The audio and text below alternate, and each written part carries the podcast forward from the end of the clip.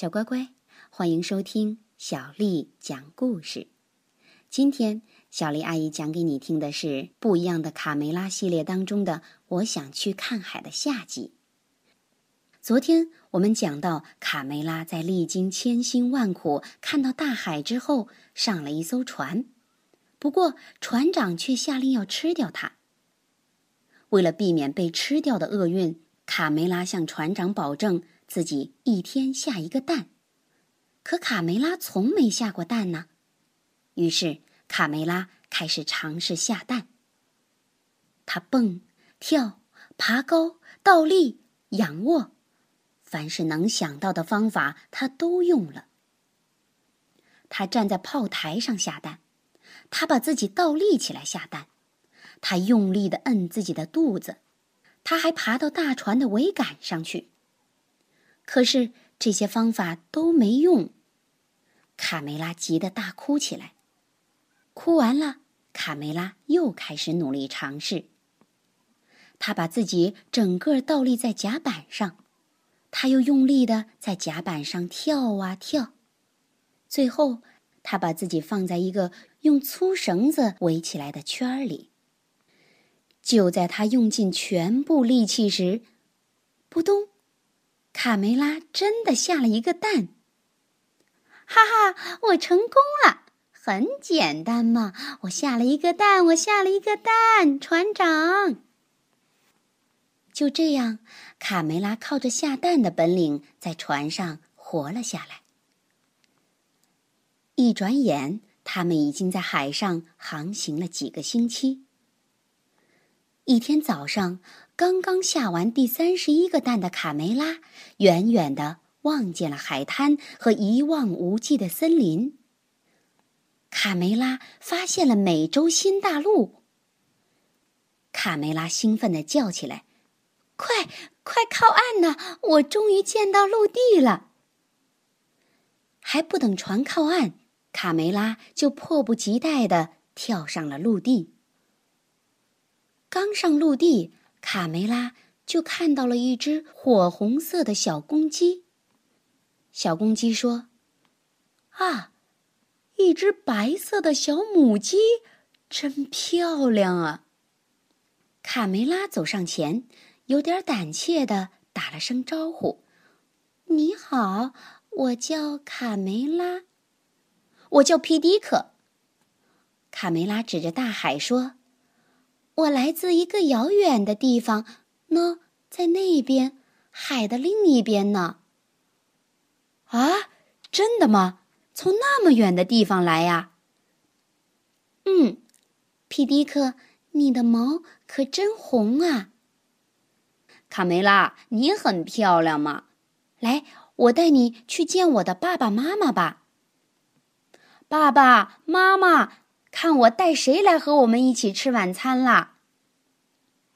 卡梅拉见到了皮迪克的爸爸妈妈和兄弟姐妹，他们全都长着火红色的羽毛，还有黄黄的嘴、黄黄的脚爪子。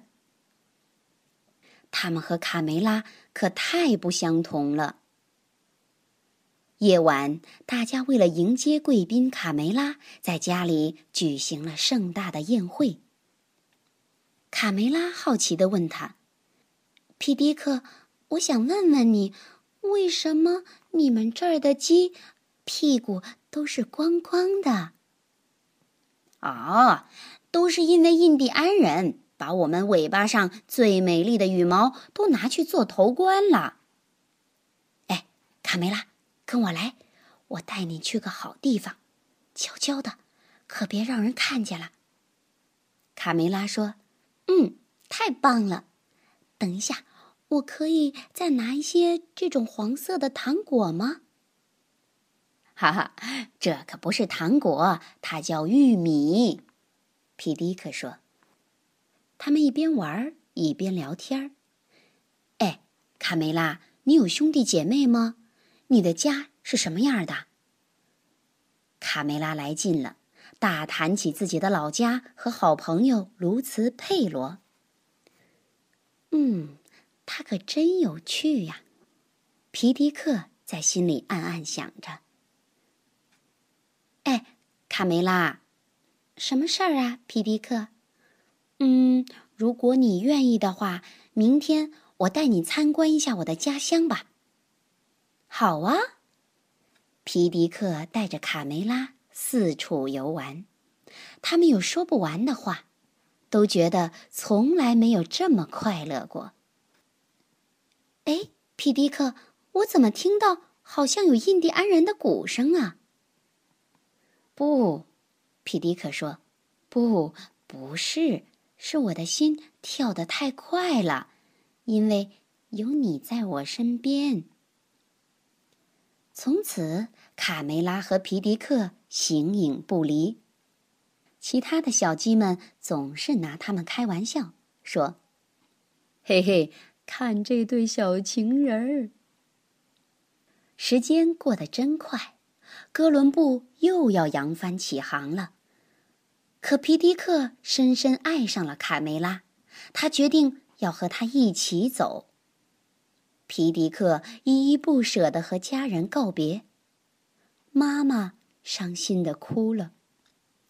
哼哼哼，辛辛苦苦养大的孩子。就这么远走高飞了。几个星期之后，卡梅拉带着皮迪克高高兴兴回家了。嘿，看谁回来了？啊，是卡梅拉！卡梅拉回来了。妈妈，哎，我的宝贝儿，快快让妈妈看看！哎呦，你长大了。都变成大姑娘了。爸爸说：“这位可爱的小伙子是谁呀？”“嗯，我叫皮迪克。”“嗯，欢迎回家，我的孩子。”第二年春天，卡梅拉和皮迪克生下了他们的第一个孩子。这是一只很可爱的小公鸡，他们决定给它起名叫卡梅利多。几个月之后的一天，卡梅拉呼唤着他的宝贝儿子：“卡梅利多，该回家啦！再等一分钟嘛，妈妈，我在看天上亮晶晶的星星呢。宝贝儿，该睡觉啦！睡觉，睡觉，总是睡觉，真没劲儿！我才不要和其他的小鸡一样呢。”就知道睡觉，生活中肯定还有比睡觉更好玩的。小乖乖，我想去看海的故事就讲到这儿。不一样的卡梅拉系列，还有我想有颗星星，我想有个弟弟，我要找回太阳等一系列的故事，以后啊，小丽阿姨都会给你讲。今天带来的诗名字叫《咏柳》，作者。贺知章，碧玉妆成一树高，万条垂下绿丝绦。不知细叶谁裁出？二月春风似剪刀。碧玉妆成一树高。万条垂下绿丝绦，不知细叶谁裁出？二月春风似剪刀。碧玉妆成一树高，万条垂下绿丝绦。不知细叶谁裁出？二月春风似剪刀。